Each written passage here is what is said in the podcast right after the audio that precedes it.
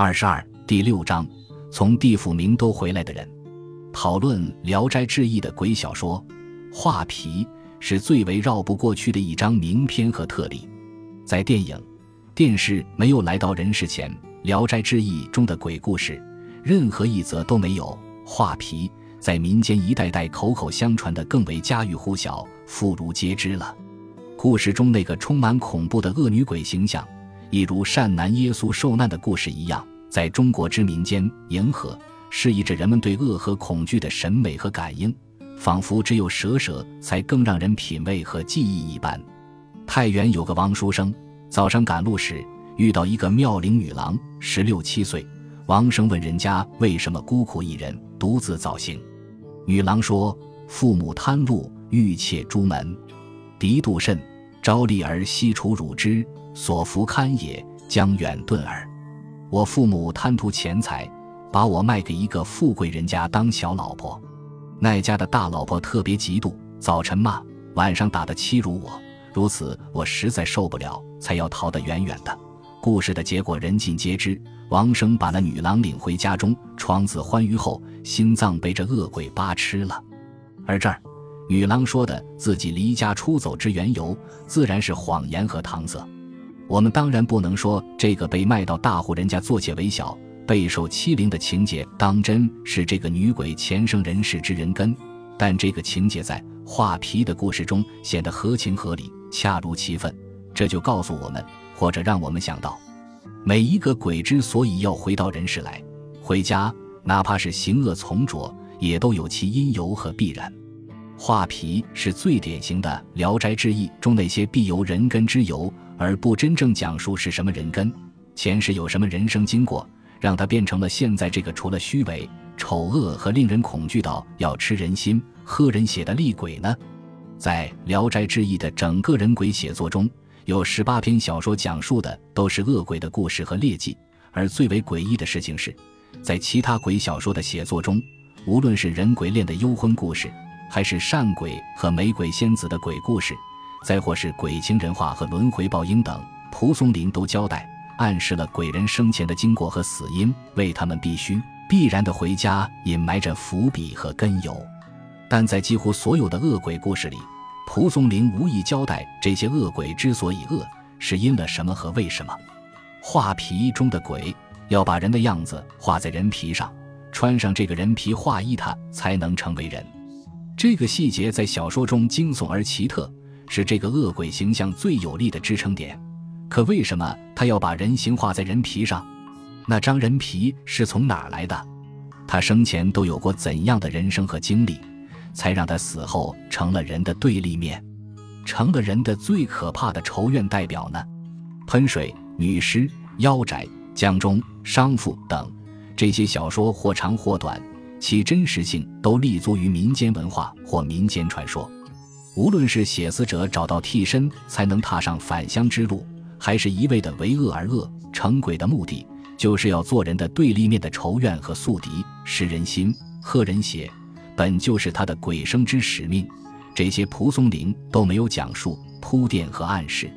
为什么？我们当然可以理解，他就是为了讲一个有趣、好看的恶鬼故事而已，并没有思考他之所以恶，为什么应有恶之有。然而，当十八篇恶鬼故事都无恶之由，都没有他们生前的人生经历为恶之条件和为恶由做出说明后，而那些美的、善的、充满人世温暖的鬼故事，又大多讲了这些鬼的昨天和今天、往事与今生。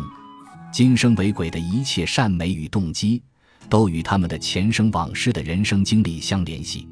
这就让人不禁想到中国千年论争的人之初。到底是性本善还是性本恶？而且还想到三百年后波德莱尔在《恶之花》中的至美观，不得不感叹蒲松龄在他大量的鬼篇小说中写善美一定要写人、鬼、狐等为什么要善美的可能和经过，而写到人世之丑恶，却无需交代人或鬼们为什么要丑恶污劣的人生世界观。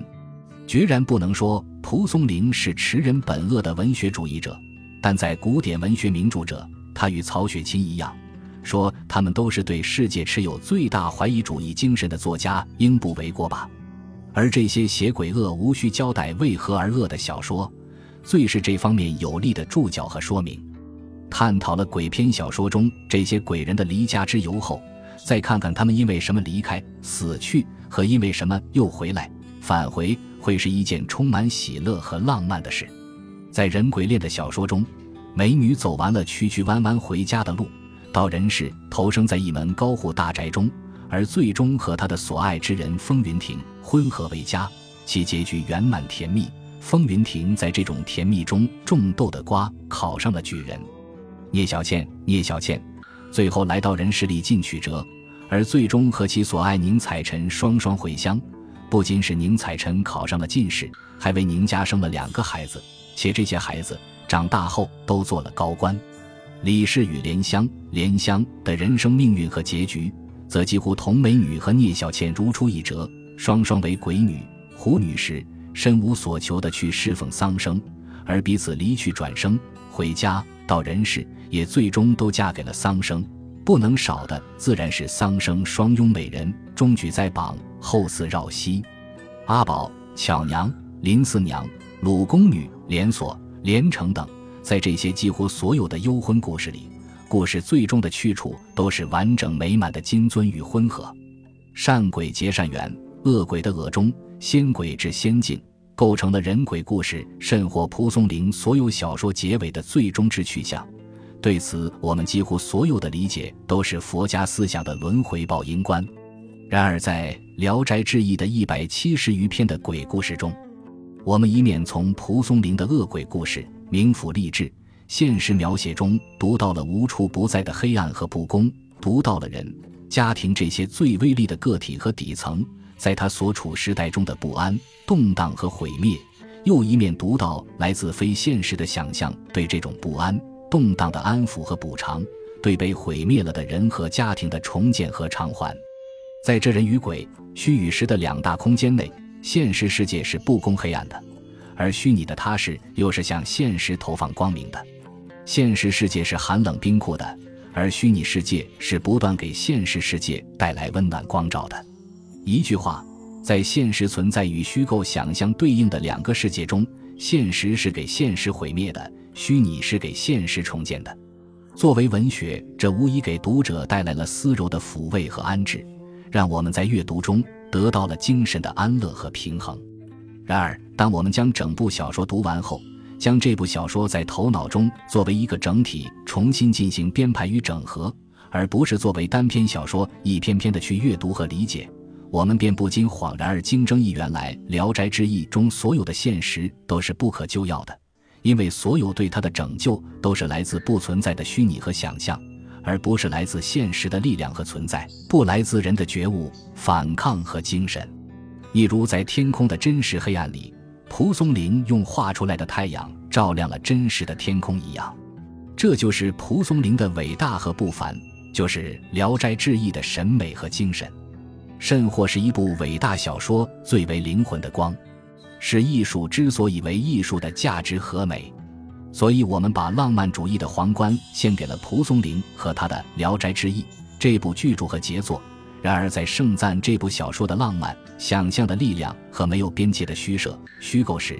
我们仍不免想到鲁迅在《在论雷峰塔的倒吊》中的话：“悲剧将人生的有价值的东西毁灭给人看，喜剧将那无价值的撕破给人看。”这么说，《聊斋志异》。就不仅是浪漫主义了，而且是一部真正的浪漫喜剧了。因为在小说中，狐妖诡异、仙道草木，对于现实世界的不公、黑暗、毁灭和那些永远都被侮辱的人，从本质上说是没有意义的，没有实在价值的。蒲松龄为我们展示了这一点，也同时为我们撕破了这一点。就此言，那部极度写实的《红楼梦》和这部极度虚拟的《聊斋志异》。前者写到贾宝玉出家为僧后，故事是切切实实的结束了；而后者几乎绝多家章写到中举、富贵、娇妻和美妻，故事才刚开始。因为人世的腐恶、不公、黑暗和毁灭，都还原封不动的博生荆棘在现实里，而那些被侮辱的人，既没有死去，也未可能好起来，他们都还在原来的村庄、院舍、城街和官府生活着。他们所处的现实世界没有丝毫的改变和异样。本集播放完毕，感谢您的收听，喜欢请订阅加关注，主页有更多精彩内容。